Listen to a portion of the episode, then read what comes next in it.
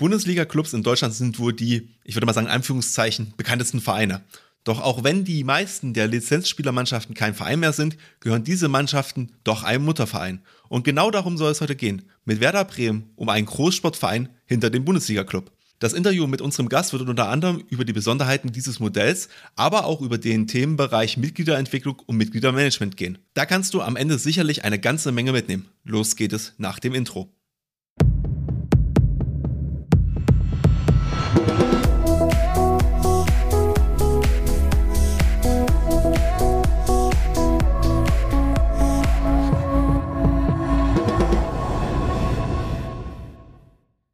Herzlich willkommen im Vereinsstrategen-Podcast. Wie gewohnt erfährst du bei uns alles, was die Vereinslandschaft bewegt und deinen Verein voranbringt. Ja, lange haben ich und Martin das Thema Profifußball nur ab und an mal ja so ein bisschen angeschnitten, weil wir vor allem natürlich einen Podcast für den Breitensport machen. Allerdings kann man auch nicht verleugnen, dass die Profifußballvereine sicherlich die Maßstäbe in vielen Bereichen setzen. Das sieht man allein schon an den Mitgliederzahlen, die bei einigen Vereinen inzwischen sogar sechsstellig sind. Und äh, wir wollen uns heute gar nicht so viel mit dem Profifußball an sich beschäftigen und seinen Lizenzmannschaften, sondern vielmehr um die meist gemeinnützigen Vereine im Hintergrund. Und dabei interessiert uns natürlich vor allem, wie arbeiten und denken diese professionell geführten Vereine eigentlich? Wie richten Sie Ihre Strategie in den kommenden Jahren auch aus? Und was für Tipps und Ideen können wir eigentlich auch für kleinere Vereine übernehmen und so von den Großen lernen? Und als wir unsere Liste mit möglichen Fragen für unser Interview heute verfasst haben, der, da war uns schon klar, das reicht nicht, das kriegen wir nicht alles in einer Episode. Und deswegen haben wir uns entschieden, aus unserem Interview direkt zwei Episoden zu machen und alle Themen dementsprechend auch zu behandeln. Denn über den Aufbau und die Strategie eines solchen Großvereins, wie wir ihn heute hier haben, zu sprechen, ist relativ komplex. Das heißt also, der erste Teil wird vor allem um die Mitgliederentwicklung, um das Mitgliedermanagement und die Entwicklung durch die Corona-Pandemie gehen.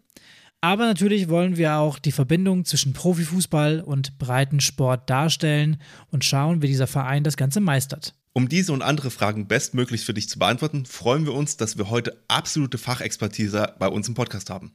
Seit 1970 dem Verein eng verbunden, begleitete er unterschiedliche Funktionen und wurde schließlich 2015 Vereinspräsident des Sportvereins Werder von 1899 e.V.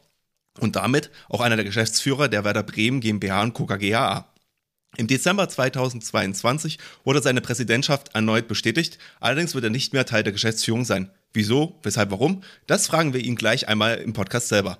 Aber erst einmal herzlich willkommen, Dr. Hubertus Hess Grunewald. Wir freuen uns sehr, dass du dir heute die Zeit für uns genommen hast. Ja, hallo, seid gegrüßt. Ich freue mich auch sehr, hier zu sein. Ja, auf jeden Fall vielen lieben Dank. Ja, Hubertus, ähm, wir fangen mal an mit unserer klassischen Einstiegsfrage, die ich ein bisschen modifiziert habe. Ansonsten äh, wird es wahrscheinlich zu einfach für dich werden. Ähm, was war denn dein schönstes Erlebnis im Sport, abgesehen von einem Erlebnis mit der Bundesligamannschaft? Also ich muss ganz ehrlich sagen, diese Frage ist mir schon häufiger gestellt worden. Das einzige oder das absolute Highlight äh, gab es ehrlich gesagt nicht, sondern ich bin seit, ja, wie du gesagt hast, seit 1970 beim SV Werder und ich habe in diesen mehr als 52 Jahren wirklich so viele positive Erlebnisse gehabt, auch in der Tat außerhalb äh, der, der Bundesliga der Männer. Ich habe ja selber zehn Jahre in der Jugend gespielt. Ich habe Kinderferienfreizeiten äh, geleitet. Ich habe ehrenamtliche Arbeit gemacht. Und da gibt es so viele tolle Erlebnisse und ich habe so viele tolle Menschen getroffen. Da gibt es nicht das eine große Ereignis, das alles überstrahlt. Das kann ich so sagen. Dafür sind wir wahrscheinlich noch zu jung. Wir haben noch nicht ganz so viele Erlebnisse wie du damit gemacht im Laufe unseres Lebens. Aber wir arbeiten fleißig dran. Ja, aber es ist äh, tatsächlich, wenn man im Verein ist und das Vereinsleben liebt, dann geht es ja da auch um den, um den sozialen Zusammenhalt, um Kommunikation, um soziale Kontakte. Man, wenn ich über Verein rede, meine ich ja eigentlich immer die Menschen, die in diesem Verein sind, die sich dort einbringen, die dort zusammenkommen äh, und mit denen man sich wohlfühlt und in dem sozialen Zusammenhang des Vereins, in dem man sich wohlfühlt. Und deswegen ist das, glaube ich, bei jedem Verein, wo Menschen über Jahre hinweg miteinander ehrenamtlich arbeiten oder ihre Freizeit gestalten oder eben Sport treiben, dass am Ende ist es die Begegnung zwischen Menschen, die es trägt. Und äh, das ist bei einem kleinen Verein genauso wie bei einem großen Verein wie dem SV Werder. Ja, das ist ja eine wunderschöne Eröffnungsrede hier schon für den Verein. Ich äh, freue mich auf jeden Fall sehr. Ich glaube, das wird ein sehr schönes Interview. Ich freue mich wirklich drauf jetzt. Ähm, aber ich habe jetzt äh, schon ein was ein bisschen angeteasert und da so ein bisschen die zweite persönliche Frage. Ähm, ja, ich habe gesagt, die Vereinspräsidentschaft ist nicht mehr verbunden mit einem Sitz in der Geschäftsführung der Lizenzmannschaft, also der KGAA. Was waren denn dafür die Gründe? Kannst du das einmal erzählen? Also ähm, es ist äh, in der Tat so, dass äh, diese Struktur, dass es diese Personenidentität gegeben hat zwischen dem Präsidenten des gemeinnützigen Vereins und einem Geschäftsführer in der Kapitalgesellschaft, das hatten wir seit 2003, seitdem wir diese Ausgliederung vorgenommen haben. Und äh, sie ist äh, in den letzten Jahren zunehmend kritisch gesehen worden, weil natürlich vor 20 Jahren Gedanken von Compliance, äh, Interessenkollisionen und alles, was ähm, damit zusammenhängt, damals noch nicht so ausgeprägt waren wie heute. Äh, und ähm, wir haben dann immer mal wieder die Debatte gehabt, ist das eigentlich richtig und klug, dass sozusagen der Hauptgesellschafter, man muss ja wissen, dass die SV Werder Bremen GmbH und KKG auf Aktien ist eine hundertprozentige Tochter des gemeinnützigen Sportvereins. Also umgekehrt, der gemeinnützige Sportverein Werder ist alleiniger Eigentümer der Kapitalgesellschaft, in der jedes Jahr äh, mehr als 100 Millionen Euro umgesetzt werden. Und wenn dann ein Vertreter aus dem Verein sozusagen im operativen Geschäft tätig ist, widerspricht das der üblichen Unternehmensstruktur, wo eigentlich der Eigentümer seine Aufsicht über den Aufsichtsrat äh, ausübt und äh, die Geschäftsführung, die operative Verantwortung äh, bei der Geschäftsführung, beim Vorstand oder eben äh, allgemein gesprochen beim Management liegt. Und diese Thematik ist bei Werder immer wieder aufgekommen, insbesondere im Hinblick auf die Frage, was machen wir eigentlich, wenn wir nicht mehr alleiniger Gesellschafter sind, sondern wenn ein Minderheitengesellschafter kommt, der hier hoffentlich ganz viel Geld äh, bei uns lässt, ein strategischer Partner, wir müssen 50 plus 1 beachten. Das ist ja das Schlagwort, das alles überstrahlt.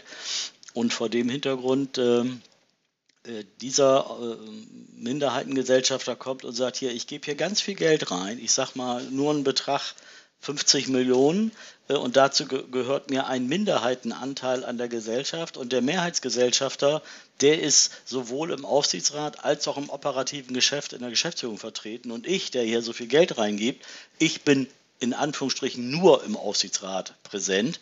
Ähm, und um auch allein diese Begehrlichkeiten, dass er dann sagt, naja, wenn ich dann schon komme, dann möchte ich dann auch, so wie du Hauptgesellschafter äh, in der Geschäftsführung vertreten sein. Diesem Argument würde man, glaube ich, nichts entgegenhalten können. Es sei denn, man sagt, wir haben das sauber getrennt und es gibt eben eine unabhängige und kontrollierte und beaufsichtigte Geschäftsführung, aber die wird eben nicht äh, sozusagen von den Personen identisch gestellt, die äh, Gesellschafter sind. Und aus dieser Grundstruktur gesellschaftlichen Handelns und klarer Trennung der Rollen, Eigentümer hier, der Aufsicht führt, ein Vorstand, der sich gegenüber dem Aufsichtsrat verantwortet, äh, ist dieser Gedanke geboren, dass man das trennt. Ähm, umgekehrt war es aber wichtig, und das war auch mir wichtig, dass aber gleichwohl der Gesellschafter, der Sportverein Werder, seinen Einfluss auf das operative Geschäft nicht verliert, dass er weiterhin einen Zugriff hat, dass man weiterhin bei der Auswahl dieser Geschäftsführer ganz wesentlich mit Einfluss nimmt, weil ja auch die Sportarten bei Werder mit ausgegliedert sind. Also wir sind ja nicht nur die Männer-Bundesliga und die Frauen-Fußball-Bundesliga, die in der Kapitalgesellschaft sind, sondern auch eine Tischtennis-Bundesliga, die erste Mannschaft, die Handballdamen mit der zweiten Bundesliga und auch die Schachbundesliga. Äh, und die werden sozusagen vom gemeinnützigen vom gemeinnützigen Verein getragen, von der, von der ehrenamtlichen Arbeit in dem gemeinnützigen Verein wird auch dieser Bundesligaspielbetrieb organisiert und äh, aufrechterhalten. Und deswegen muss es da auch in der operativen Verantwortung eine enge Verzahnung geben. Und das war bisher problemlos durch diese Personenidentität möglich. Jetzt aber äh, haben wir gesagt, jetzt müssen wir das trennen. für mich natürlich auf der einen Seite eine nachvollziehbare Regelung, aber ich gebe zu, es war nicht ganz einfach, sich dem zu stellen, weil es natürlich auch ein paar persönliche Folgen hat. Man kriegt ja auch ein Gehalt als Geschäftsführer äh, und äh, das kriege ich jetzt eben nicht mehr. Das hast du gut gesagt jetzt am Ende. aber ich, ich nehme daraus so ein bisschen, also wie gesagt, wir wollen heute nicht so viel über den Profifußball reden, aber ich muss sagen, das interessiert mich jetzt doch. Ähm, ich nehme daraus, dass es also quasi schon ähm, äh, mögliche Investoren gab, die sich das angeguckt haben gesagt haben, das ist so ein, ein Störgefühl, was wir da in diesem Moment im Bauch haben und man möchte möglichst äh, versuchen, ähm, es den Investoren so einfach wie möglich zu machen, ähm, sich wohlzufühlen. Ja, es ist äh, in der Tat ein Störgefühl. Es ist aber nicht so, dass Investoren gekommen sind und gesagt haben, wir wir finden das nicht gut, sondern wir haben uns mit professionellen Leuten, die aus diesem Bereich kommen, mit Private Equity Unternehmen, mit Top Finanzdienstleistern zusammengesetzt, haben inhaltlich gearbeitet und haben gesagt, schaut ihr mal auf Werder mit der Brille eines Investors, eines strategischen Partners. Was findet ihr gut? Was äh, wäre für euch ein wichtiges Asset und wo äh, sagt ihr, wir haben Probleme. Und alle, mit denen wir gesprochen haben, haben im Zuge dieser äh, Diskussion, wo sie selber jetzt kein persönliches Interesse hatten, sondern einfach gesagt haben, mit der Erfahrung, mit dem, was wir an Background haben, sagen wir euch da bei dieser Frage dieser Personenidentität, da habt ihr einfach eine weiche Stelle. Das wird jedem sofort auffallen und es wird genau die Begehrlichkeiten wecken, die ich gerade benannt habe, dann wird er sagen, warum, wenn ihr da drin seid, dann will ich das auch. Äh, und das will man ja nicht. Der Investor soll ja Geld geben äh, und soll nicht noch das operative Geschäft verantworten. Und deswegen ähm, war es wichtig, an dieser Stelle sich einfach diesen Erkenntnissen auch zu stellen. Ja, aber wie gesagt, wenn man persönlich dann die Konsequenz tragen äh, muss, ja, dann beugt man sich dieser Einsicht, gar keine Frage. Aber ich sage nochmal, ist auch ein Schritt, den man für sich selber erst einmal im Kopf äh, auch nachvollziehen muss. Jetzt hast du ja eben eigentlich schon ganz gut den Bogen auch gespannt. Du hast erzählt, dass ihr nicht nur ähm, die Männer-Bundesligamannschaft ausgegliedert habt als Tochtergesellschaft, sondern eben auch die ähm, Schach-Bundesliga, die Handballmannschaft und die Tischtennismannschaft zum Beispiel. Ähm, und das ist ja gar nicht so fern weg von auch der Realität, die sich mancher Zuhörer bei uns bewegt. Also jetzt nicht unbedingt vielleicht Fußball-Bundesliga, aber Leistungssport, also in einem breiten sportorientierten äh, Verein kommt ja durchaus mal vor. Und deswegen ähm, ist es, glaube ich, auch ganz interessant, mal drüber zu gucken, ähm, wie man das Ganze auch managt und wie man das Ganze, ja, was, was die Einflüsse auch vielleicht sind, wenn man, wenn man in so einem großen Verein sind. Ich meine, wir reden hier, Martin hat es vorhin schon mal gesagt, von über 40.000 Mitgliedern auch, die dann mittlerweile im, im SV Werder Bremen drin sind. Ähm, damit seid ihr schon ein dicker Fisch im Becken, kann man so sagen, wenn wir immer davon reden, dass ein durchschnittlicher Verein so um die 300, 400 Mitglieder eigentlich hat. Ähm, Martin hat mir erzählt, dass du ähm, ja beim SV Werder immer fleißig mitleidest und mitfieberst. Sei es äh, nicht nur beim Fußball, sondern auch bei anderen Sportarten. Ähm, von daher vielleicht nochmal die Frage, wenn wir jetzt über Leistungssport sprechen, ähm, ist es eher Fluch oder Segen, wenn ihr so ja ambitioniert seid, in verschiedenen Bundesligen vertreten seid, ähm, aber trotzdem ja eigentlich bist du Präsident dieses ja breiten sportorientierten Vereins kann eins noch sagen, ich habe gerade heute Nachmittag nochmal die aktuelle Mitgliederzahl 42.650. Also das ist tatsächlich der höchste Wert, den wir je hatten. Damit sind wir im Vergleich zu anderen Breitensportvereinen natürlich groß. Wenn man sich aber den Vergleich der Bundesliga anguckt, da sind wir, glaube ich, auf Platz 6. Ja, also Frankfurt hat jetzt 120.000, Köln hat 100.000. Ich glaube, Gladbach ist bei 75 und Stuttgart bei knapp 60.000 und dann kommen wir. Äh, also das ist schon eine gewaltige Zahl, aber es ist eben immer noch in der Tradition gewachsen, ein Sportverein äh, mit sechs Abteilungen, äh, in denen der Sport getrieben wird. Und wir haben eben dort, wo wir leistungsmäßig auch in den Jahren vor der Ausgliederung schon äh, unterwegs waren. Das haben wir dann halt mit rübergenommen in die Kapitalgesellschaft, um eins sicherzustellen, nämlich die Finanzierung. Ja? Weil die Männer-Bundesliga als Herz und als Motor des Gesamtvereins, wo auch die großen Einnahmeströme äh, generiert werden, die finanzieren die anderen Sportarten. Das wird quer subventioniert und in dem Augenblick, wo man diese Mannschaften auch in der Kapitalgesellschaft hat, und den Satzungszweck auch so definiert, dass sie dort drin sein sollen. Ähm, in dem Augenblick habe ich alle Aufwendungen, die ich dort habe, als betrieblichen Aufwand und kann das sozusagen direkt äh, sozusagen von denselben Konten äh, bezahlen, mit denen ich auch äh, die Bundesliga der Männer finanziere. Das war eigentlich der Hintergrund. So war es auch vorher schon, als wir diese Ausgliederung noch nicht hatten. Da gab es immer intern die Zahlungsströme, dass in der Bundesliga das Geld verdient wird und aus diesen Erlösen der Bundesliga auch immer etwas an die anderen Sportarten abgegeben wird. Das ist eine Besonderheit. Das kann man auf verschiedene Weisen regeln. Und deine Frage war ja, wenn man da so mitleidet, äh, natürlich leidet man insofern mit, weil ich einerseits wirklich vom Herzen bin so ein Vollblut-Werderaner, ähm, aber die, äh, ich weiß eben, was dahinter steckt und äh, wie viel Arbeit dahinter steckt und dass natürlich auch, äh, auch dort Begehrlichkeiten sind. Aber aus sich selbst heraus kannst du eine Tischtennismannschaft nicht finanzieren. Ja? Bei uns spielt der amtierende Weltmeister im Doppel, Matthias Falk, ist die Nummer 1 bei Werder. Der war 2019 Vize-Weltmeister im Einzel. Also wir haben hier wirklich Top-Athleten, einen Welt-Top-Athleten, der bei Werder Bremen Tischtennis spielt. Die Einnahmen und ihn auch finanzieren zu können, kann ich nicht aus den Zuschauereinnahmen in der Halle mit 400 Zuschauern bezahlen und ein bisschen, bisschen Stadionbandenwerbung. Das äh, geht nicht. Also man muss sich klar darüber sein, wenn ich mich auf dieses Geschäft einlasse, dann muss ich auch immer bereit sein, jedes Jahr einen bestimmten Betrag, sozusagen, das ist Teil der Geschäftspolitik, der Gesamtphilosophie, einen Betrag in diesem Bereich sozusagen rüberzuschieben. Und da ist eben die Frage, was passiert eigentlich in der Krise? Was passiert in der Pandemie, wenn auf einmal alle Lichter fast ausgehen? Was passiert, wenn die Männer-Bundesliga absteigt und die Einnahmeströme nicht mehr da sind? Dann stellen sich wirklich äh, ganz grundsätzliche Fragen. Das ist ja eigentlich ganz interessant, weil ähm, das genau umgekehrt ist, wie es eigentlich im Breitensportverein oftmals passiert. Ja, also ihr habt jetzt das Zugpferd Bundesliga Männer, damit verdient ihr Geld und könnt querfinanzieren. Der Regelfall ist ja eher andersrum. Äh, Vereine finanzieren alles andere quer, aber vor allem den Leistungssport. Ja, also wenn ich viele Fahrtkosten habe, wenn ich ähm, auf einem ambitionierten Niveau bin, der eben noch nicht sich selber finanziert, sei es auch, wenn wir jetzt gerade bei Tischtennis sprechen, weil ich auch Tischtennisspieler bin, sei es auch dort dritte oder zweite Liga. Ja, da zahlt man als Verein drauf. Das Geld holt man dann woanders her. Sei es jetzt über Sponsoren ähm, oder halt auch aus anderen Sportarten, die halt mehr abwerfen, quasi über Mitgliedsbeiträge oder sonstige Einnahmen. Ähm, von daher kleine Sonderposition bei euch, was natürlich super ist.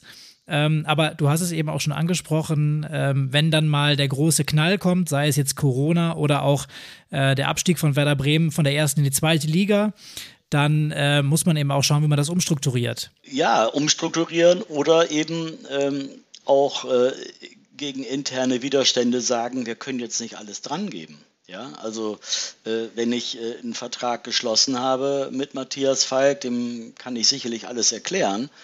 Aber der wird mich auch mit großen Augen angucken, wenn ich ihm sage, du, wir sind übrigens abgestiegen. Dann sagt er ja, wie wolltet nicht mehr, dass ich für euch spiele? Ja, also die Herausforderung war tatsächlich, äh, äh, in dieser Pandemie ähm, eben nicht die Lichter ausgehen zu lassen, ja, sondern dafür zu sorgen, dass wir diese Struktur, die für mich ganz, ganz wesentlich ist als Marke Werder Bremen, dass wir eben nicht nur ein Bundesliga-Verein Fußball sind, sondern dass wir auch in anderen Sportarten präsent sind, äh, dass, dass wir das weiter aufrechterhalten können. Und das äh, ging schon sehr tief, das kann ich sagen. Ich gehe jetzt noch mal ein bisschen tiefer in die Finanzströme rein, ähm, dass wir da noch mal ein bisschen Klarheit schaffen, weil das, glaube ich, für den Zuhörer auch nicht ganz leicht ist, wenn man das Modell jetzt nicht so wie wir drei kennt. Also es ist quasi so, es gibt ja den, den Bundesliga-Bereich, der ja seine ganz normalen Einnahmen hat über Eintrittskarten, ähm, TV-Gelder, Sponsoring und so weiter und so fort. Und dann gibt es ja quasi den EV, der ganz normal äh, Mitgliedsbeiträge hat an der Stelle ähm, die sicherlich in einem relativ hohen Maße sind äh, für einen durchschnittlichen Verein aufgrund der hohen Mitgliederzahl.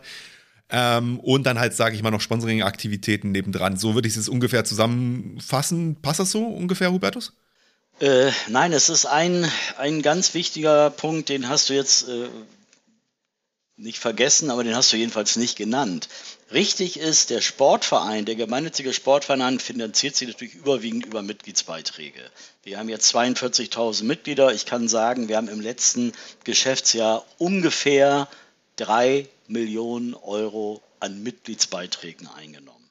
Ja, drei Millionen Euro. Das ist sicherlich ein Betrag, wo mancher, der einen kleinen Verein leitet, ein bisschen rote Ohren kriegt, aber auch wir sind sozusagen da in dieser Struktur. Aber was ein ganz wesentlicher Posten ist, ist die Einnahmen, die wir aus der Kapitalgesellschaft bekommen, als Lizenzgebühr dafür, dass die Kapitalgesellschaft unsere Marke, dass die Marken oder die Bildmarke mit der Werder-Raute, mit dem Namen nutzt und unter dieser Marke eben Fußball-Bundesliga spielt. Und dafür zahlt die Kapitalgesellschaft an den EV einen jährlichen Betrag, der im Moment bei 1,14 Millionen liegt und der jedes Jahr festgeschrieben in einem Vertrag äh, um 2% steigt. Und diese beiden Positionen zusammen, die Mitgliedsbeiträge und die sozusagen diese Lizenzgebühr, machen die Einnahmeströme des EV bei Werder.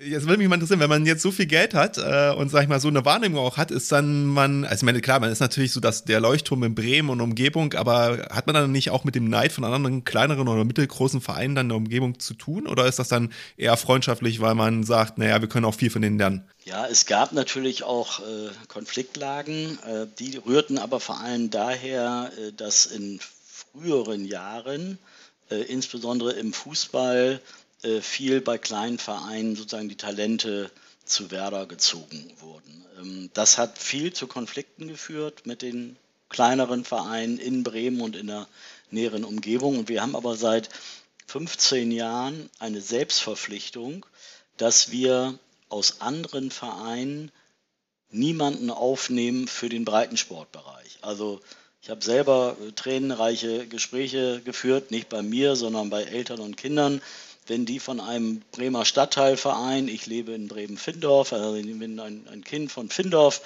zu Werder in die dritte E wechseln möchte, weil er sagt, ich möchte auch bei Werder spielen. Den nehmen wir nicht auf, weil wir sagen, wir wollen die kleinen Vereine nicht ausbluten, bleib in deinem Stadtteil, spiel da Fußball und dort hast du genau dasselbe wie bei Werder auch. Und wenn wir über Talente reden, dann geht es um das sogenannte Leistungszentrum. Und dann laufen die Kontakte über die Vereinsvorstände, wenn wir wirklich Talente haben. Da werden auch Ausbildungsentschädigungen gezahlt. Da wird also richtig ein formeller Wechsel vollzogen, aber immer mit dem Recht auch zurückzukehren.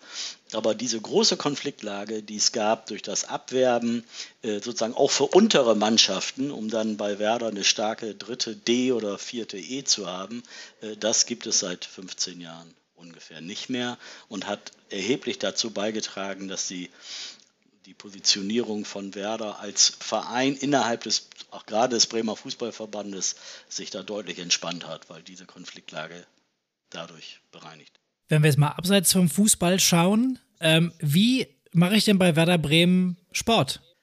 Ja, Werder Bremen ist ja äh, ein Breitensportverein mit sechs Abteilungen. Wir haben eine Fußball-Amateurabteilung. Neben dem Mannschaften des Leistungszentrums gehören wir zu den ganz wenigen Bundesligisten, die ähm, noch eigene Mannschaften haben, wo es noch eine fünfte und sechste Mannschaft gibt.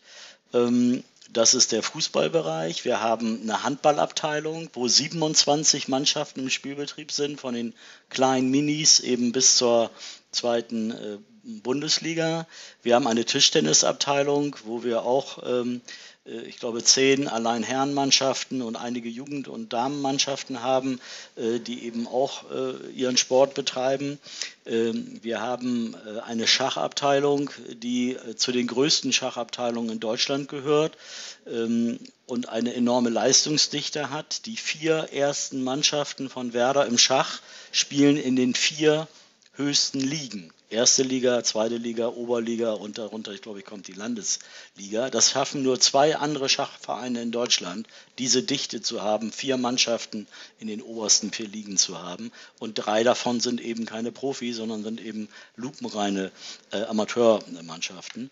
Äh, dann haben wir eine Leichtathletikabteilung, das ist eine reine Breitensportabteilung, die aber enorme Arbeit leistet, wo wir auch ein, paar haupt- und nebenamtliche Trainer äh, äh, beschäftigen, die jetzt bei den letzten äh, deutschen Meisterschaften immer neun Finalteilnahmen hatte. Also wir holen keine Leute, sondern wir machen das über Kinder- und Sichtungstraining und, und Schnuppertraining und dann kommen Leute und die werden dann bei uns Stabhochspringer und Hürdenläufer und Weit- und Hochspringer. Also das ist schon eine ganz spannende Geschichte. Und dann haben wir noch eine Abteilung, die heißt Turnspiele und Gymnastik.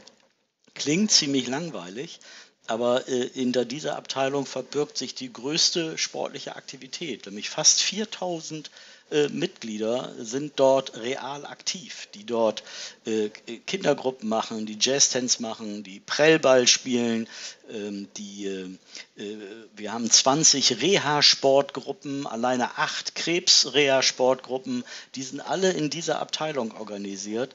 Äh, und dort passiert sozusagen ganz, ganz viel. Kindtouren, Fitness für Mollige, Rückengymnastik, Pilates, alle diese Angebote, die wir auch im Sportverein in unserem Portfolio haben, werden über diese Abteilung organisiert. Deswegen ist dieser Titel eigentlich nicht mehr zeitgemäß, Turnspiel und Gymnastik, aber zeigt da im Grunde die Lebendigkeit äh, dieses Vereins und vor allen Dingen können wir dort auch auf gesellschaftliche Trends ähm, auch reagieren, wenn es neue Themen gibt, wo wir sagen, oh, da wollen wir auch mal, wenn wir Zumba anbieten und sowas, dann können wir das alles über diese Abteilung dann auch organisieren. Ich hake jetzt trotzdem noch ein bisschen tiefer nach einer Stelle. Also wir haben beim SV Werder ja ähm, Vollmitglieder, Fördermitgliedschaften und sogenannte lebenslange Mitgliedschaften. Ähm, ich glaube, korrigiere mich, wenn ich falsch liege, aber nur die Vollmitglieder sind ja, glaube ich, zur Sportausübung berechtigt im Verein. Das ist richtig, genau, okay. Ähm, dann würde mich interessieren, du hast gesagt, ja, 4000 sind jetzt in der Gymnastikabteilung zum Beispiel aktiv. Ähm, das heißt, wie muss ich mir das vorstellen, von den 22.000 ungefähr 300 Leuten, die Vollmitgliedschaft haben, wie viele machen dann wirklich aktiv Sport bei Werder? Kannst du das einschätzen? Ich würde sagen, es sind äh, vielleicht etwas mehr als 5000, die tatsächlich aktiv Sport treiben. Äh, vielleicht sind es auch sechs, aber mehr sind es nicht. Also man muss sich vorstellen, 42.000 Mitglieder, 22.000 sind sogenannte Vollmitglieder, die eben auch das Recht haben, äh, den Sportbetrieb zu nutzen, ohne zusätzliche Gebühren, sondern das ist alles in dem Mitgliedsbeitrag dann äh, abgedeckt. Äh, ein Großteil, also zahlenmäßig sind natürlich die meisten Mitglieder in der Fußballabteilung, das ist einfach so, aber äh, die Turnspiele Gymnastikabteilung ist natürlich in ihrer Vielfalt und mit den Kindern und den ganzen Familienmitgliedschaften hat die halt zahlenmäßig diese enorme, äh, enorme Mitgliederzahl ähm, und äh, die lebenslangen Mitglieder sind die, die ja, die fühlen sich natürlich Werder verbunden. Ja, die gehen ja nicht als lebenslanges Mitglied wegen Handball, sondern einfach, weil sie natürlich die Marke Werder toll finden. Das ist so die Größenordnung von denen, die jede, die jede Woche hier in, in den Hallen äh, Trainingsbetrieb, Spielbetrieb machen und dort aktiv sind. Und da sieht man, glaube ich, ganz gut auch, dass diese Zahl sich wieder ein bisschen relativiert. Die 42.000 stehen natürlich schön im Schaufenster. Ähm, 5.000 bis 6.000 sind dann wirklich die aktiven Sportler, was auch eine sehr, sehr stolze Zahl ist, logischerweise. Auch diese Menge Menschen muss man erstmal bewegen. Ähm, dazu kommen dann noch die lebenslangen Mitglieder, das hast du gerade schon mal erwähnt. Äh, vielleicht da nochmal für den Zuhörer als Kontext. Das sind Menschen, die für 1899 Euro, das Gründungsjahr 1890 des SV Werder Bremen, ähm, sich einkaufen konnten und dann quasi, ja, wie äh, für ja, lebenslanges Mitglied halt sind, ja, also ganz äh, beitragsbefreit dabei sind. Haben die auch die Rechte für eine Vollmitgliedschaft dann? Ja, ja, die haben auch die Rechte eines Vollmitgliedes mit all den sich daraus ergebenden Privilegien, also das Recht Sport zu treiben, Stimmrecht in der Mitgliederversammlung. Wir machen für diese Mitglieder auch alle zwei Jahre noch eine gesonderte Veranstaltung, äh, wo wir die langjährigen Mitglieder und die lebenslangen Mitglieder äh, und die Ehrenmitglieder, die wir ja auch noch haben, äh, zusammenbringen. Die hatten jetzt gerade im Herbst eine solche Veranstaltung, da waren 250 äh, Mitglieder da, war eine tolle Veranstaltung, wo wir sie zusammengebracht haben noch mit Amos Pieper noch einen Profi aus der Bundesligamannschaft hatten mit einem Talk, äh, natürlich auch über den Frauenfußball berichtet haben, aber auch eine Jugendspielerin war da, die über Jugendfußball und Mädchenfußball berichtet hat. Also wir haben versucht, die Bandbreite äh, komplett darzustellen. Also da äh, für die für die lebenslangen Mitglieder, das ist wirklich ein das ist wirklich ein Bekenntnis, ja. Also das ist ja ein namhafter Betrag, den man zahlt. Umgekehrt bezogen auf eine Vollmitgliedschaft hat man das in 12, 13 Jahren wieder raus und dann ab dann äh, kann man so sagen, wenn man das betriebswirtschaftlich sieht, äh, rechnet es sich dann. Also null Jahre anmelden sofort für den SV Werder und das Kind hat das ganze Leben was davon. Ist aber für den SV Werder nicht gut, also immer schön spenden. Ja, nee, aber es gibt tatsächlich, sowas haben wir auch, dass Leute zur Taufe oder so lebenslange Mitglieder verschenken, also die Mitgliedschaft verschenken. Die werden auch alle lebenslangen Mitglieder, werden auf einer Silberplakette hier am Stadion an der Wand, sind die alle verewigt draußen. Äh, ich selber bin auch äh, lebenslanges Mitglied mit der laufenden Nummer 82. Und äh, wir haben jetzt aktuell, sind wir, glaube ich, gehen wir auf die 600 zu. Wir waren, äh, zum Stichtag im Sommer waren wir bei 564. Wir sind jetzt, glaube ich, so bei 580, 590. Das ist ja auch was Schönes, wieder was Wertschätzendes. Also ich meine natürlich eher symbolisch, logischerweise auch, äh, wer das Geld hat und sich da in diesen exklusiven Club äh, reinbringt, der hat natürlich da auch was. Ich meine deswegen auch schön, dass ihr noch was macht für die Leute. Ja, also auch das gehört ja mit dazu. Das sind ja auch die Supporter, die dann äh, eben auch zum Verein stehen. Ähm, daneben gibt es ja noch die gut 20.000 Fördermitglieder, die dann eher sich an den Aktivitäten der Fußball-Bundesligamannschaft wahrscheinlich äh, interessieren, die äh, Tickets kaufen, darüber irgendwie versuchen, wahrscheinlich Rabatte zu bekommen, auch im Fanshop oder so. Ähm, wie schlagen die sich denn für den Sportverein nieder? Also ich meine, das Geld, das muss man ja auch sagen, was die bezahlen, kriegt nicht die KG, sondern das kriegt der EV, richtig? Genau, und das ist auch äh, intern immer eine durchaus kritisch geführte Debatte, weil natürlich, wenn wir über gegenseitige Zahlungsströme richten, reden zwischen der Kapitalgesellschaft und dem gemeinnützigen Sportverein, dann ist natürlich klar, dass äh, über 20.000 Fördermitglieder eher deshalb Fördermitglied sind, weil sie ihre Zugehörigkeit zu Werder und eigentlich zur Bundesliga emotional ausdrücken möchten. Und eigentlich wird dann auch gesagt, naja, eigentlich müssten ja auch die Beiträge bei uns sein. Ähm, wir haben aber so viele andere gegenseitige äh, äh, Projekte und, und Zahlungsströme, sodass eigentlich immer ein fast Austausch auf, auf nivelliertem Niveau äh, zwischen Verein und Kapitalgesellschaft stattfindet. Aber die Debatte vom Grundsatz her, die wird in der Tat genauso geführt, wie du sie gefragt hast. Und wir sind auch im Rahmen unserer strategischen Ausrichtung dabei zu überlegen, ob es nicht auch Möglichkeiten gibt, eine Form der Mitgliedschaft zu entwickeln, die zusätzlich nochmal Menschen an Werder bindet. Und dann ist die Frage, ist es dann unbedingt der Verein oder kann man auch andere Formen der Mitgliedschaften haben? Denn wenn andere große Vereine, jetzt Eintracht Frankfurt mit einem überragenden sportlichen Erfolg und Europa League-Sieger, die haben jetzt 120.000 Mitglieder. Ja? Wenn 120.000 Mitglieder kämen und sagen, wir wollen hier Sport treiben bei euch, äh, dann äh, brechen die alle zusammen. Äh, Bayern München hat fast 300.000 Mitglieder. Äh, wenn die alle sagen würden, wir möchten hier aktiv Sport treiben, dann stößt man, glaube ich, an Grenzen. Ja? Also die haben ja irgendeine emotionale Bindung zu diesem Club und natürlich zu der, zu der Fußballsparte. Ja? Und da muss man gucken, wie kriegt man das, wie kriegt man das äh, zueinander. Das passt perfekt für die Frage, die ich mir aufgeschrieben hatte ähm, vorher. Ähm, ich sehe halt, den Fördermitgliedschaft ist zumindest beim SV Werder oder sagen wir allgemein bei den Fußball-Bundesligisten für mich immer so eine Art Kundenkarte äh, mit etwas eingeschränkten Leistungen, aber Vorteilen. Ähm, ich bin deswegen auch immer so ein bisschen erstaunt, dass ja die Fördermitgliedschaften doch relativ teuer sind im Verhältnis. Also ich könnte ja auch sagen, ich biete die Mitgliedschaft, sage ich mal, nur für 20 Euro im Jahr an, weil ich weiß, ich habe eigentlich, eigentlich mal außer die Rabatte gegebenenfalls im Fanshop und dass jemand Vorkaufsrecht hat äh, auf Tickets, eigentlich mh, hm, keine wirklichen großen Vorteile und vor allem fast keine monetären Nachteile für die KGA oder auch für den EV. Ähm, da wird es sich auch eigentlich anbieten, dass man das günstig macht und sagt, man möchte das eigentlich mega pushen und sagt, wir wollen äh, nur mit den Fördermitgliedschaften eigentlich die, weiß ich, sag jetzt mal die 100.000 irgendwann knacken. Ist das nicht eine Überlegung, die da mhm. mal so eine Rolle gespielt hat?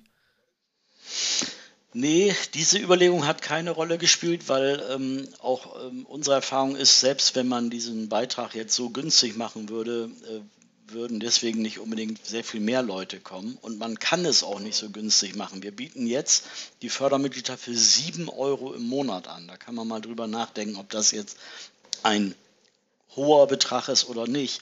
Aber auch diese Mitglieder haben zum Beispiel ähm, das Recht, äh, die kriegen 10% äh, Rabatt im, im Fanshop. Diesen Rabatt, den wir dort gewähren, der wird in der Weise äh, gewährt, dass die Vorlage der, der Green Card, der Werder-Karte, dort registriert wird und diese Rabatte erstattet der EV der Werder Fanservice GmbH. Also der gesamte Merchandising-Bereich ist ja in eine eigene äh, Gesellschaft der Werder Fanservice GmbH ausgegliedert. Das heißt, es ist nicht so, dass jetzt ein Rabatt gewährt wird, sondern das Geld muss ja irgendwo herkommen und der EV bezahlt das. Und das sind pro Jahr zwischen 400 und 500.000 Euro, die der gemeinnützige Sportverein aus seinen Mitteln an die Fanservice zahlt, um die gewährten Rabatte für die Mitglieder zu kompensieren. Also wenn man sich das mal vorstellt, äh, wenn ich also 20.000 Mitglieder hätte mit 2 Euro Beitrag im Monat, dann würde das sozusagen kaum reichen, um diese Rabatte auch nur annähernd äh, zu finanzieren. Und dann wird es irgendwann, äh, wird's irgendwann albern, sondern mit dem Verwaltungsaufwand, den wir dazu haben, finde ich, sind wir mit 7 Euro, wie ich finde, noch sehr preiswert im Wortsinne. Ihr müsst ja auch querfinanzieren, darf man ja nicht vergessen. Ja, genau, das äh, kommt ja auch, das ist auch ein, auch ein äh, Punkt. Äh, meine, wir finanzieren natürlich auch die Abteilungen, die wir ja gut ausstatten. Der Verein hat eigene Hallen, eigene Liegenschaften. Wir haben in den letzten äh, Jahren fast eine Million Euro aus den Mitteln des gemeinnützigen Sportvereins zum Beispiel in, den, in die Infrastruktur investiert, in unsere Hallen, äh, in eine Sportanlage, die städtisch ist. Äh, aber wenn die Stadt sagt, wir haben kein Geld, um die Laufbahn zu erneuern und unsere Leichtathleten sagen, da können wir nicht mehr drauf laufen, ja, dann kommt der Sportverein und nimmt 100.000 Euro in die Hand und macht die Laufbahn neu, damit die da vernünftig rennen können. Eine städtische Anlage wohlgemerkt. Ja, wird in seinem Privat äh, äh, erneuert und saniert. Äh, das sind Themen, die natürlich auch sozusagen aus den Mitteln des gemeinnützigen Sportvereins dann genommen werden. Ja, ich glaube, unterm Strich ist es halt Angebot und Nachfrage. Ne? Wenn die Leute bereit sind, das zu zahlen, diese sieben Euro im Monat, dann ähm, ist es genau richtig. Ähm, und auch das, was du gesagt hast, mit den, ähm, der Sportverein greift der städtischen Anlage mal ein bisschen unter die Arme und renoviert und macht und tut, auch das ist ja keine Seltenheit. Ähm, die Kommunen sind irgendwie dauerklamm und äh, die Vereine nutzen halt diese äh, Sportstätten, auch wenn sie natürlich häufig kostenfrei zur Verfügung gestellt werden. Ähm, aber da sie halt einen gewissen Zustand auch haben müssen, äh, kenne ich durchaus viele Vereine, die da eben auch in Eigenleistung dann Sachen machen. Ja. Ich würde nochmal auf ein Thema ganz kurz zurückgehen wollen, nämlich auf das Thema lebenslange Mitgliedschaften. Ähm, jetzt hat vielleicht der ein oder andere Verein das gehört und denkt so, oh ja, das ist ja eigentlich auch eine gute Idee, gebt mal einfach den Mitgliedern noch ein bisschen ähm, was Schöneres dazu, also quasi so wie ein VIP-Service so ein bisschen. Ähm, würdest du denn so ein Modell einem normalen Breitensportverein empfehlen? Oder würdest du sagen, das ist eigentlich nichts für euch? Ich würde da in der Tat sehr vorsichtig sein, weil natürlich irgendwann äh, man auch an, an, finanzielle Grenzen kommt, die ein Breitensportverein sich nicht ohne weiteres ähm, äh, sagen, missachten sollte. Ähm, wenn ich mir vorstelle, der erste FC Köln war mal sehr weit damit und hat dann, glaube ich, bei 2000 äh, das gedeckelt. Und auch wir haben mal gesagt, naja, wir werden das nicht endlos machen können, weil es ist ja auch ein Stück weit ein, ein, ein Kredit auf die Zukunft. Ja? Also wenn ich nach 15 Jahren dann Mitglieder habe, die keinen Beitrag mehr äh, leisten, also keinen finanziellen Mitgliedsbeitrag mehr leisten, aber alle Rechte aus der Mitgliedschaft auch noch in Anspruch nehmen können, dann muss ja in dieser Zeit, sozusagen wie in einem Generationenvertrag, muss das Geld ja irgendwo herkommen. Bei 42.000 und knapp 600 ist es, glaube ich, kein Problem. Aber mir einen normalen kleinen Verein vorzustellen, der vielleicht 250 Mitglieder hat und der dann sagt, wenn, wenn auch nur 50 davon irgendwann keinen Beitrag mehr zahlen, dann fehlt denen das in der Kasse. Ja? Und deswegen glaube ich, ist das kein Modell, was für jeden Verein äh, passt sondern da sollte man eher überlegen, ob man, du hast ja gerade das Wort VIP-Service äh, genannt, ob man nicht sowas wie zusätzliche Förderbeiträge machen kann, die man dann mit bestimmten Leistungen hinterlegt, ja, wo man denjenigen eine bestimmte Wertschätzung gibt, weil sie etwas mehr als den normalen Beitrag leisten oder weil sie über die Vereins, äh, gibt ja manchmal so Sonderdienste, die man leistet, da wird gemeinsam das Grün bearbeitet oder nochmal gemeinsam die Anlagen gereinigt oder so, dass man äh, über bestimmte, über bestimmte Sonderleistungen ihnen ähm, etwas zukommen lässt. Das kann man immer definieren. Aber ich würde einem kleinen Verein nicht raten, einen relevanten Teil der Mitgliedschaft irgendwann beitragsfrei zu stellen, weil dann sägt man auf Dauer den Ast ab, auf dem man sitzt. Das ist nicht klug. Dann kommt der Bumerang ganz schnell zurück, ja. Ich glaube, ähm, genau. was, du, was du gesagt hast, ich stimme dem voll zu. Ich glaube, was du ähm, gesucht hast, das Wort ist sowas wie ein Förderverein oder so, ja. Das ist oft, das wird oft gemacht, äh, beispielsweise, wo ja, man auch mal ja. Leute einbinden kann, was mehr zu geben, wo man auch mal ähm, ja ein bisschen Anerkennung zeigen kann oder eben auch die, ähm, die Leute wieder einbinden kann in die Vereinsarbeit an sich. Genau, genau. Also äh, man, man arbeitet ja auch mit Spenden. Also wenn man über Sponsoren redet, redet man ja eigentlich über Mäzenatentum. Ja? Man redet über Menschen, die bereit sind, ein bisschen Geld zu geben, indem sie dann vielleicht die Trikots beflocken oder indem vielleicht irgendwelche Banden von ihnen da am Sportplatz äh, angebracht werden oder in den Sporthallen. Das ist ja auch gut und richtig und ich glaube, das äh, ist, äh, da hat man auch einen gegenseitigen Nutzen von. Man muss eben immer nur sehen, ist das für beide Seiten auch leistbar. Ja? Wie viele Beträge werden generiert? Was ist denn mit den Produktionskosten? Also allein so, ein, so eine Werbetafel kostet ja auch ein paar Euro, bis man die überhaupt herstellt. Ist das schon Teil des Sponsorings? Wird das noch on top gezahlt? Was bleibt dann netto über? Ja, das muss man alles äh, immer sich sehr genau anschauen. Weißt du denn, wie alt so das durchschnittliche Mitglied beim SV Werder ist? Hast du da eine, einen Anhaltspunkt? Ähm, wir haben äh, in der Tat verschiedene Zahlenwerke. Ich habe mir das auch mal, äh, mal geben lassen. Von 19 jetzt mal bis 49. Das ist der größte und dickste Bauch. Das sind knapp 25.000 Mitglieder. Das sind also knapp 60 Prozent. Äh, und die über 50-Jährigen sind über 11.000. Das ist also ein gutes Viertel. Ja, also so teilt sich das auf. Und äh, ich habe auch noch unsere Meldelisten mal gesehen, die wir jetzt gerade an den Landessportbund äh, geschickt haben. Äh, da ist auch noch mal ganz dezidiert aufgeteilt. Also da sind nur die Vollmitglieder erfasst.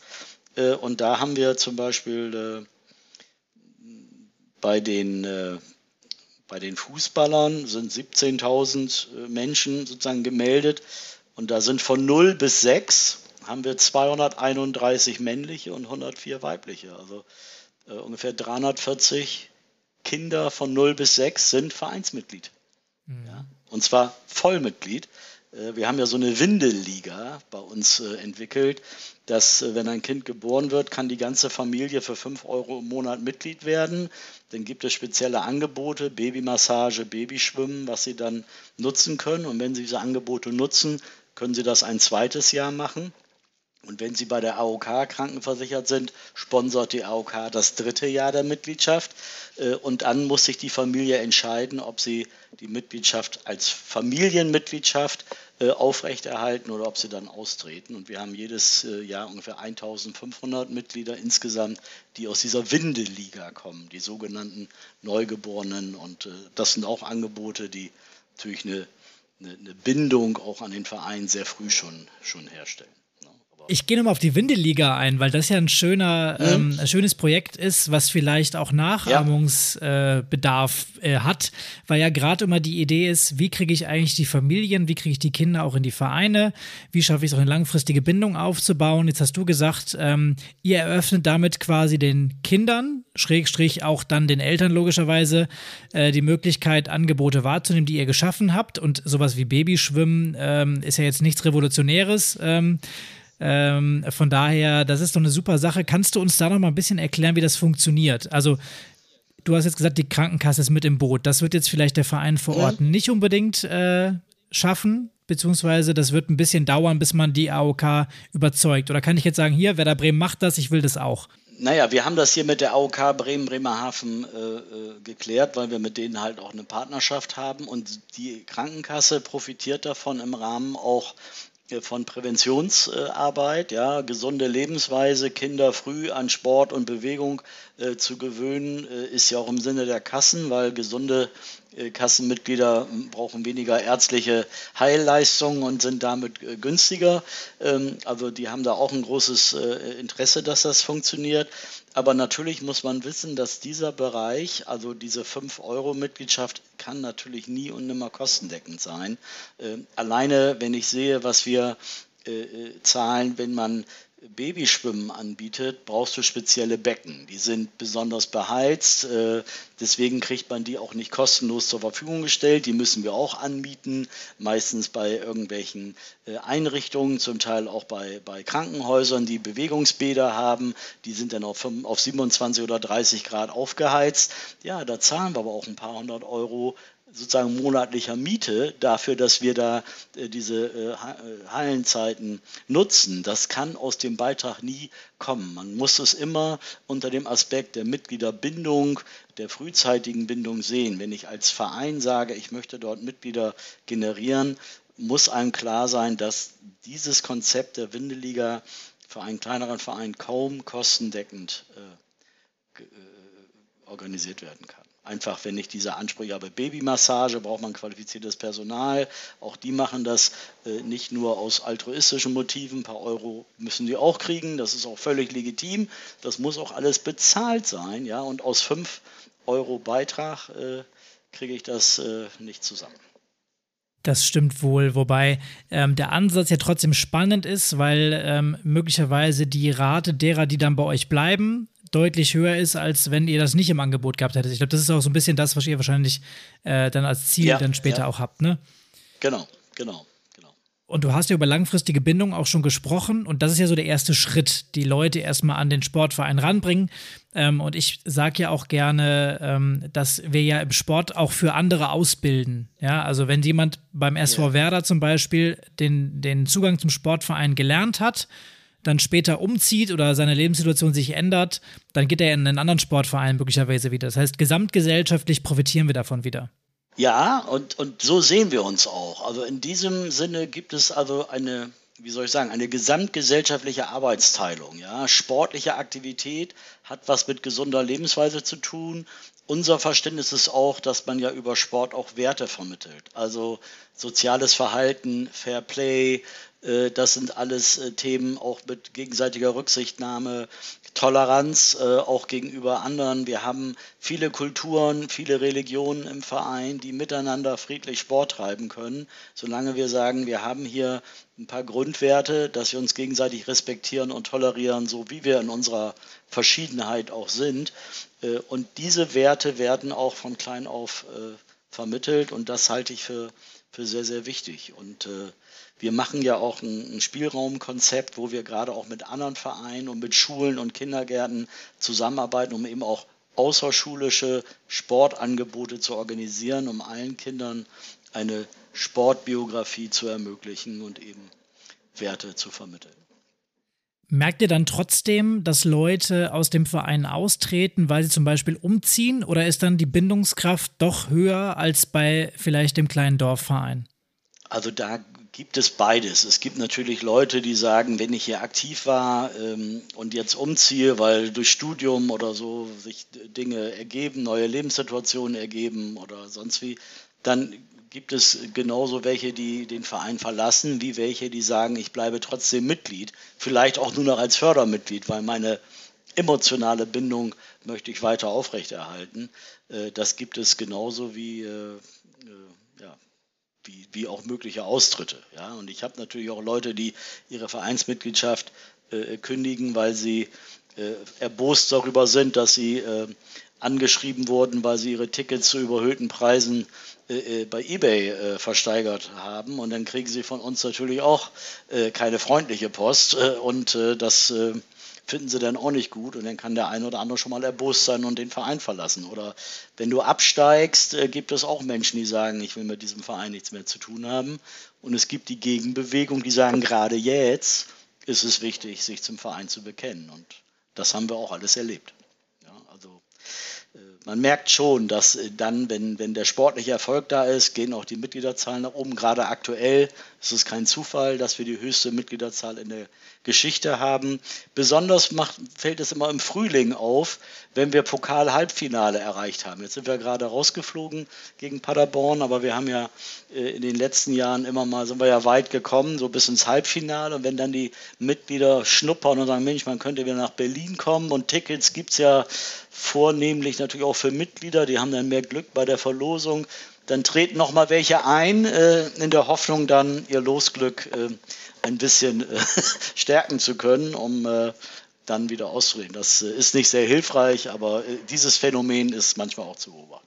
Wo du gerade schon über Mitgliederentwicklung sprichst, passt es natürlich jetzt wie angegossen auf meine Frage, die ich habe. Ähm, und zwar, ich kann mich noch an die Zeiten so erinnern, so 2003, 2004, da gab es mal so eine große Mitgliederkampagne Da waren alle möglichen ähm, Spieler abgebildet die, und auch Trainer, die, wo dann unten drunter stand, äh, I wanted you.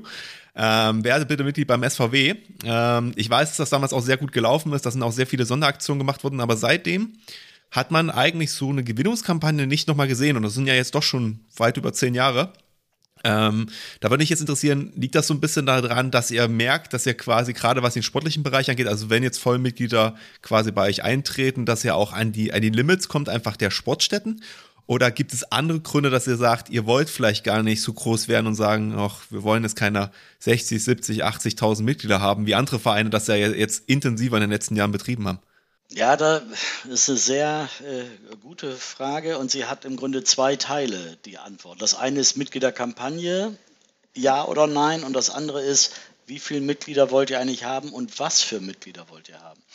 Und ich fange mal mit dem ersten an. Mitgliederkampagne 2003 haben wir tatsächlich diesen Quantensprung gemacht mit dieser Mitgliederkampagne. Damals hatte Werder unter 3000 Mitglieder und ist dann innerhalb von zwei, drei Jahren enorm nach oben geschossen, bis wir dann, ähm, äh, dann relativ schnell schon jenseits der 30 und fast bei 40.000 waren. Bei dieser Größenordnung hat es dann immer stagniert. Ähm, wir hatten dann noch ein, zwei Mitgliederaktionen, die wir gemacht haben, die wir auch professionell von der Agentur haben ausarbeiten lassen.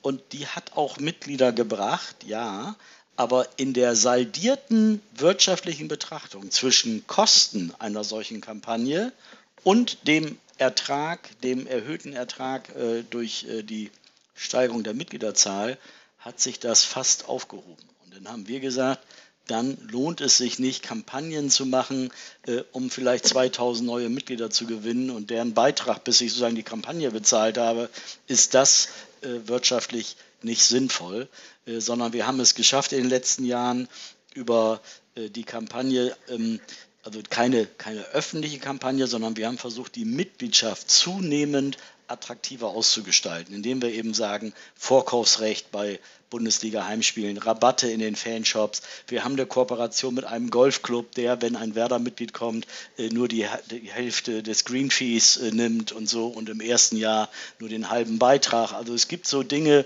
äh, wo es einfach attraktiv ist, Werder-Mitglied zu sein. Es gibt hier unseren Energiepartner die, äh, wenn man dort tankt, kriegt man nochmal einen Cent extra äh, Rabatt auf, auf den Sprit und so. Also es gibt so Dinge einfach als Mitglied, wo man sozusagen ein paar, paar materielle Vorteile gewährt bekommt. Und darüber haben wir versucht, die Mitgliedschaft sozusagen über die Emotionen hinaus sozusagen auch mit greifbaren materiellen Vorteilen aufzuladen.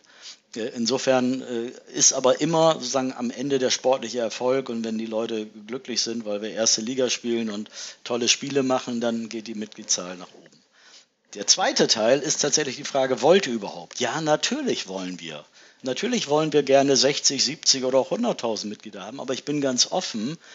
Ich will aber, äh, ich brauche jetzt nicht das sporttreibende Mitglied weil unsere Hallen haben eine Auslastung von 98 Prozent da haben wir gar keine Kapazität mehr, um noch zusätzliche Kurse anzubieten. Wir mieten jetzt schon Hallenzeiten an zu unseren fünf eigenen Hallen, die wir schon haben, die alle komplett ausgelastet sind. Unsere Sportanlage äh, hier äh, in der Pauliner Marsch am Stadion platzt aus allen Nähten. Wenn da jetzt nochmal 500 Kinder kämen und sagen, ich will auch noch Fußball spielen, dann müssen wir sagen, tut uns leid. Wir haben weder die Kabinen, noch die Plätze, äh, noch das ehrenamtliche System. Also das passt nicht. Deswegen ehrlich gesagt brauchen wir an der Stelle nicht mehr. Sondern was wir bräuchten, sind natürlich Menschen, die sagen, wir bekennen uns zu Werder, wir werden Fördermitglied äh, und äh, nehmen diese Vorteile äh, für uns in Anspruch. Aber wir kommen jetzt nicht und sagen, wir brauchen noch Sportkapazitäten äh, und die Anlagen. Das können wir im Moment nicht leisten und da bin ich jetzt mal ganz offen und ehrlich. Ja? Also äh, wenn das in Massen kommt, haben wir ein Problem. Ja, das sage ich ganz offen. Gleichwohl würden wir uns natürlich über eine höhere Mitgliederzahl freuen. Keine Frage. Also daraus entnehme ich also Mitgliederkampagne nur außerhalb von Niedersachsen und Bremen gestalten, weil die Wahrscheinlichkeit, dass die Leute zum Sport anreisen, dann geringer ist. Ja, äh, auch das ist ein Gedanke. Wir haben auch mal darüber nachgedacht, wenn wir Mitgliederbeiträge erhöht haben, das haben wir ja auch schon jetzt seit einigen Jahren natürlich nicht mehr gemacht, aber äh, wenn dann mir einer sagt, Mensch, ich bin Vollmitglied und ich begreife ihn und ich lebe aber in Süddeutschland, genau wie du sagst, der kommt ja nicht hierher, um hier bei Werder Sport zu treiben. Der sagt aber, ich bin bewusst Vollmitglied, weil ich das auch als Teil einer Spende, einer Unterstützung für den Verein ansehe. Ja?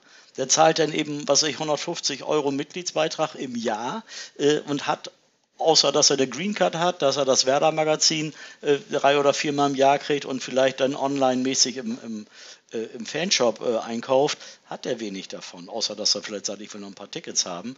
Ähm, und äh, äh, deswegen, ja, manche Menschen machen das auch bewusst. Ja, die sagen, ich bin Vollmitglied, obwohl ich die Angebote des Sports gar nicht nutzen kann. Aber das ist mir häufiger begegnet. Und die sagen nämlich dann, ey, wenn du mir jetzt nochmal die Preise erhöhst, irgendwann ist aber nochmal eine Grenze. Jetzt ist doch alles okay, aber nochmal 30 Euro mehr fände ich jetzt ein bisschen viel. Weil, okay, dann behalte ich den lieber in dem Status, den er jetzt hat, als dass ich ihn nachher vielleicht verliere, äh, weil ich denke, ich könnte noch 20 Euro mehr mehr bekommen. Ich habe jetzt gerade ja gehört gehabt, dass du quasi für die Mitgliederkampagne für Werder, sage ich mal, das zumindest nicht auf der Agenda jetzt bei euch äh, per fair steht. Was mich aber mal interessieren würde, ist, ähm, würdest du einem Breitensportverein äh, empfehlen, das zu machen? Und wenn ja, wie würdest du das dann aufsetzen, aus deiner Sicht? Also was sind so Erfolgsfaktoren, die da eine Rolle spielen, aus eurer Sicht? Also ich glaube zuallererst, äh, äh wenn man sich einen Verein vorstellt, muss ich ja sagen, was, was biete ich denn? Ja? Warum ist es sinnvoll, Mitglied zu sein? Und da kommt zuallererst, wenn ich mir den normalen Breitensportverein vorstelle, kommt natürlich zum Tragen das, was ich äh, schon äh, ganz zu Beginn gesagt habe. Es geht darum, Begegnung mit Menschen zu haben, aktiv zu sein, im Kreise von Gleichgesinnten zu sein, äh, gemeinsame Geselligkeit zu erleben, Sport zu treiben und darüber auch Bekanntschaften zu schließen, Freundschaften zu schließen. Ähm, ich muss doch sagen, in einer Gesellschaft wie der unseren, die sich durch zunehmende Digitalisierung und das Internet und auch Privatfernsehen zunehmend individualisiert, durch neue Formen und Organisationen der Arbeit nicht mehr sozusagen ein kollektives Erlebnis hat, sondern immer mehr die Leute alleine nur noch am Bildschirm hängen. Wir brauchen doch aber sozialen Zusammenhalt. Wir brauchen Bewegung äh, und wir brauchen auch einfach soziale Interaktion. Und die finde ich am ehesten natürlich noch im Sportverein. Ich kann natürlich auch mich in anderen gesellschaftlichen Bereichen engagieren. Ich kann in die Kirchen gehen, äh, ich kann mich äh, beruflich äh, engagieren, ich kann in die Politik gehen und in die Parteien gehen. Aber im Sport habe ich sozusagen an der Stelle keine Berührungsängste, weil dort der, der Sinn nach gemeinsamer sportlicher Aktivität alle anderen möglichen Widersprüche, oder auch äh, Ungereimtheiten überdeckt. Ja, da muss ich keine politischen Fragen stellen, sondern ich kann sagen, wir machen Sport. Ich sage aber nochmal, was uns wichtig ist, trotzdem wertebasiert, ja, dass eben Toleranz, Respekt, ein Miteinander, dass wir niemanden ausgrenzen und alle willkommen heißen, das muss man schon wollen. Und wenn man halt eine Gesinnung hat, die sagt, ich möchte aber nur mit Menschen zu tun haben, die drei Generationen lang deutschstämmig sind, äh, dann äh, passt er halt nicht zum SV Werder. Ja? Dann muss man sich andere Organisationen suchen. Wir sind im Prinzip beim Thema Corona angelangt. Corona und Digitalisierung, du hast die beiden Sachen äh, schon in den Raum geworfen. Du hast gesagt, ihr habt natürlich ein bisschen äh, durch den Abstieg und durch die Corona-Zeit auch gelitten. Ähm, das ist jetzt natürlich viel, wie es halt immer so ist, auf die, auf die Bundesliga und auf die KG gemünzt, aber natürlich auch auf den EV. Ähm, wie sind denn die Auswirkungen auf den EV gewesen? Also auch ihr durftet ja sicherlich keinen Sport anbieten, in den letzten Jahren so viel. Seid ihr viel auf Online-Sport umgestiegen? Was habt ihr da gemacht? Also dort haben wir äh, tatsächlich versucht, aus der Not eine Tugend zu machen und haben äh, Online-Sportangebote etabliert, haben äh, äh, YouTube-Videos aufgenommen, auch mit unseren Bundesligaspielern, um wieder ein Zugpferd zu haben, aber auch mit unseren Übungsleitern aus dem, äh, aus dem äh, CSR-Bereich, also aus den ganzen sozialen äh, Abteilungen. Ähm, und die haben sozusagen häusliche äh, Übungen gezeigt, wo man eben auch in geschlossenen Räumen, ohne dass man jetzt die Wohnzimmervase zerdeppert oder die, die Buchregale äh, von der Wand schießt, äh, ähm, äh, Sport machen kann. Da haben wir äh, etliche Videos produziert und die hatten auch eine hohe, äh, eine hohe Klickzahl. Also das war eine ganz gelungene Geschichte. natürlich hat der Verein äh, dadurch gelitten, dass es eben keine Begegnung mehr gab. Ja? Kein Trainingsbetrieb, kein Spielbetrieb, Gaststätten geschlossen, Kabinen geschlossen, da war, äh, da war nichts mehr möglich. Das war wirklich schlimm. Ich muss aber auch sagen, ich bin sehr dankbar, dass wir keinen nennenswerten Mitgliederverlust hatten. Also andere Vereine, die sehr gelitten haben, dadurch, dass Menschen gesagt haben, wenn ich hier nicht mehr Sport treiben kann, warum soll ich dann noch Mitglied sein und sind dann ausgetreten. Das haben wir nicht gehabt. Äh, sondern bei uns ist der Betrieb nur runtergefahren worden äh, mit dem fast schon ähm, absurden, mit der absurden Konsequenz, dass wir in dem Geschäftsjahr 2020, 2021 einen gewaltigen Überschuss im Sportverein erwirtschaftet haben, äh, weil wir eben eine konstant hohe Mitgliedszahl haben, aber der Sport- und Trainingsbetrieb und die ganzen Übungsleiter alle sozusagen nicht aktiv waren und wir dadurch auf der Ausgabenseite enorm gespart haben.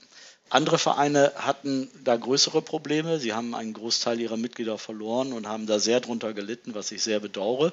Ähm, der Bremer Senat hat ja Hilfsprogramme angeboten, dass die Vereine auch Zuschüsse beantragen konnten, um diese Einnahmeausfälle zu kompensieren. Einen solchen Antrag haben wir bei Werder gar nicht gestellt, weil es wäre gar nicht fair gewesen und es wäre offen gesagt auch nicht gerechtfertigt gewesen, weil wir diese Verluste nicht hatten, ja, sondern wir haben versucht, so gut es ging, das zu überbrücken und die Menschen sind uns Gott sei Dank treu geblieben. Das ist auf jeden Fall schon mal viel wert. Und das ist aber auch ja zum Glück das, was deutschlandweit äh, scheinbar passiert ist, dass die Leute doch wieder Lust haben auf den Sportverein, dass wir jetzt auch, ja, was sind wir denn jetzt, fast drei Jahre schon äh, in dieser Corona-Pandemie, ähm, äh, ja, darüber reden immer noch, was sind die Auswirkungen und ähm, auch da, du hast es ja gesagt, ein, positives Geschäftsjahr dann doch noch gehabt, eben weil die Ausgaben fehlten, äh, in Anführungsstrichen, obwohl die Einnahmen da waren. Ähm, auch davon können sich jetzt viele Vereine dann wieder über Land halten, wenn es jetzt um sowas wie Energiekosten geht, natürlich. Ja, das ist jetzt das nächste ja, Inflation ja, ja. in Energiekosten, ähm, möglicherweise auch eigene Bauprojekte, Infrastruktur angehen. Ähm, all sowas sind eben ja auch die jetzt aktuellen Themen. Ähm, mich würde aber noch mal interessieren, gibt es denn bei Werder Projekte beziehungsweise auch Sportarten, die nach Corona nicht so in Gang gekommen sind, wo man merkt, oh, da ist irgendwie was passiert? Ähm, oder hattet ihr Zulauf und Aktivitäten wie vorher? Naja, ich habe ja vorhin aufgezählt, welche Sportarten wir haben. Das sind ja die, die schon eine lange, lange Tradition haben. Keine neuen gesellschaftlichen äh, Trendsportarten, sondern die haben wir nur zum Teil in der Turnspiele-Gymnastikabteilung. Insofern muss ich sagen, konnten wir jetzt nicht feststellen, dass die Fußballer und Handballer nicht wieder in Gang gekommen sind oder die Tischtennisleute oder auch die Leichtathleten, die hatten eher noch die beste Möglichkeit im Freien zu trainieren und zu laufen, während die Hallensportler, die haben natürlich am meisten gelitten. Ja? Also ist doch klar, Tischtennis, Handball in der Halle, wenn dann Corona ist, dann sind die Hallen gesperrt und geschlossen, die können dann eben nur draußen laufen, ja, im Grunde leichtathletische Aktivitäten entwickeln. Also nein, äh, äh das äh, muss ich sagen, das war jetzt nicht festzustellen, sondern im Grunde ist zu spüren, dass viele Menschen eine unglaubliche Lust wieder darauf hatten, in den Verein zu kommen, sich zu aktivieren. Aber ich wiederhole mich, aber es ist wichtig, deswegen sage ich es ruhig nochmal, aber auch wieder Leute zu treffen, unter Menschen zu kommen, Gleichgesinnte zu treffen. Werderanerinnen und Werderaner unter sich haben sozusagen einen Grundkonsens, das ist die grün-weiße Raute und alles, was dafür steht. Und dann ist man in diesen Zusammenhängen, bewegt man sich gerne. Und wenn man sie dann längere Zeit nicht hatte, dann vermisst man sie und freut sich, dass man wieder dabei sein kann. Habt ihr denn noch etwas anderes Positives aus Corona mitgenommen? Also zum Beispiel, einige Vereine haben das ja auch genutzt, um sich weiter zu digitalisieren und da Fortschritte zu machen oder auch Hallen zu modernisieren zum Beispiel. Ähm, habt ihr da jetzt einen großen Innovationssprung nochmal gehabt an der Stelle? Oder war das dann quasi, ihr habt dann versucht, das irgendwie bestmöglich nur abzubilden. Jetzt mal unabhängig jetzt vom, vom Online-Sportangebot, was ihr aufgebaut habt, was es natürlich nach wie vor, glaube ich, auch gibt, soweit ich informiert bin. Also wir haben äh, die Zeit schon genutzt und haben ähm, äh, unsere Liegenschaften energetisch äh, weiterentwickelt. Also wir haben zum Beispiel die ganzen Hallen äh, umgestellt auf LED-Beleuchtung, sodass wir dadurch natürlich Energiekosten sparen und äh, natürlich auch äh, dementsprechend einen Beitrag zur Nachhaltigkeit äh, leisten. Wir haben ähm, auch ähm, in allen unseren Liegenschaften unsere Tarife umgestellt, dass überall nur noch ähm, Ökostrom äh, verwendet wird, um auch dort deutlich nochmal zu machen, dass wir hier versuchen, äh, auch verantwortungsbewusst mit der Umwelt und vor allen Dingen den Generationen, die nach uns kommen, umzugehen. Äh, das haben wir schon getan. Digitalisierung ist ohnehin ein Thema, das uns ähm, begleitet.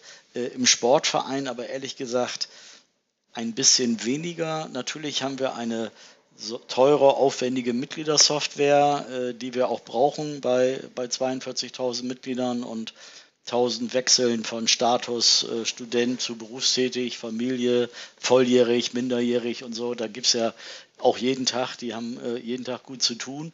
Ähm, aber ansonsten muss ich sagen, merke ich, dass wir in vielen Bereichen äh, noch nicht so weit sind. Also wenn wir Kurse in den Hallen geben, wo Menschen kommen, äh, ähm, da wird halt nicht digital kontrolliert, ob sie Mitglied sind, sondern da wird dann die grüne Karte und dann wird aber auch nicht geguckt, ob der Inhaber, der die grüne Karte vorzeigt, die Green Card, die Mitgliedskarte, ob das auch derjenige ist, der die Karte vorzeigt. Also äh, auch dort ist natürlich manchmal ein gewisser, ich will jetzt nicht von Missbrauch sprechen, aber äh, gibt es schon mal Leute, die dann sozusagen ohne Mitglied zu sein, äh, die Vereinsleistungen in Anspruch nehmen. Das lässt sich leider nicht immer bei einem Großverein vermeiden.